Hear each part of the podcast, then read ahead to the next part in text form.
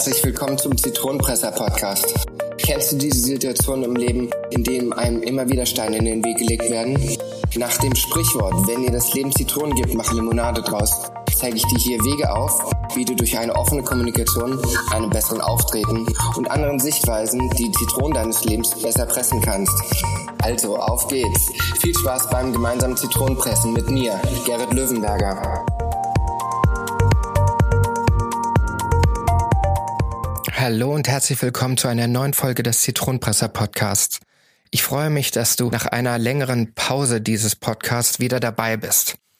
Ich habe mir, wie man so schön sagt, eine kleine kreative Schaffenspause gegönnt. Um nicht zu sagen, ich hatte in den letzten Wochen ziemlich viel um die Ohren, war viel unterwegs und wollte einfach nicht, dass ich irgendeine Folge so zwischen Tür und Angel aufnehme und ich mich nicht vernünftig auf die Folge vorbereiten konnte. Jedoch war ich in der Zeit auch nicht ganz untätig für den Podcast. So habe ich zum Beispiel sehr viele Gespräche geführt und habe dabei auch einiges an Feedback bekommen und auch gesammelt, notiert. Bei dem Feedback waren verschiedene Sachen dabei. So sagte man mir zum Beispiel, ich sollte doch auf YouTube aktiv werden, da die Folgen hochladen und am besten noch Videofolgen machen. Dann bekam ich noch das Feedback, die Folgen könnten kürzer sein. Andere sagten, die Folgen könnten länger oder ausführlicher sein. Also man sieht schon, es geht da in beide Richtungen. Ich bekam aber auch das Feedback, es würde so ein bisschen der rote Faden in dem Ganzen fehlen. Kurzum, all diese Feedbacks haben ihre Daseinsberechtigung. Und ja, das mit dem roten Faden ging mir selbst schon durch den Kopf. Weswegen ich zwar keine Folgen aufgenommen habe, ich aber im Hintergrund ein bisschen über das Konzept nachgedacht habe. So dass es jetzt in nächster Zeit Stück für Stück auch Neuerungen geben wird. Eine dieser Neuerungen kommt aber gleich heute. Und zwar beginne ich heute die Folge mit einer Art Miniserie.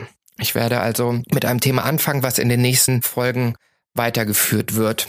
Und zwar mit dem Thema emotionale Intelligenz. Der eine oder andere hat das vielleicht schon mal gehört.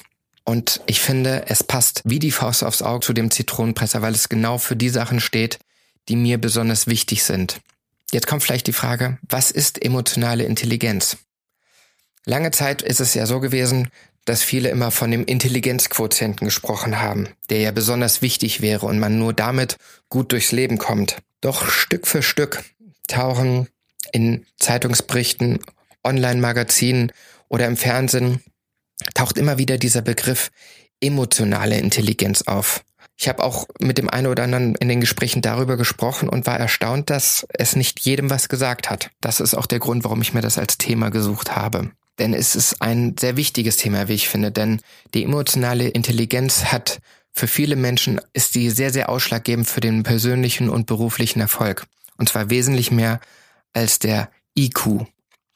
Bei der emotionalen Intelligenz werden eine ganze Reihe von Fähigkeiten und Kompetenzen beschrieben, wie zum Beispiel das Mitgefühl, die Kommunikationsfähigkeit, die Menschlichkeit, der Takt und die Höflichkeit.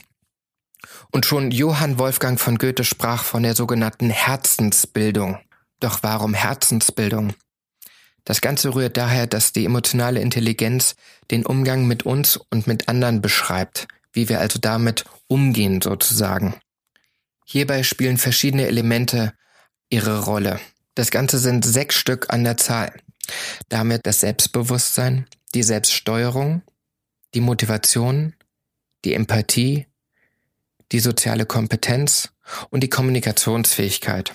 Also alles Dinge, die, wie schon in meinen letzten 30 Folgen immer mal wieder ihren Einklang gefunden haben, die ich aber jetzt nochmal speziell auf dieses Thema eichen möchte in den kommenden Folgen.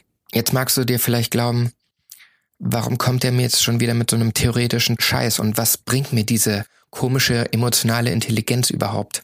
Das ist vollkommen berechtigt. Aber es ist wichtiger und ausschlaggebender, als man eigentlich denkt. Und zwar sowohl für das berufliche als auch für den persönlichen Erfolg, wie ich schon eingangs erwähnte.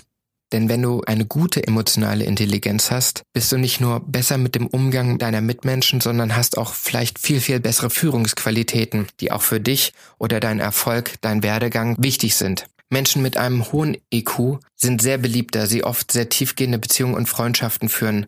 Zudem achten sie auch sehr, sehr gut auf sich selbst und ihre Gemütszulagen, wodurch sie oft zufriedener und wesentlich ausgeglichener sind.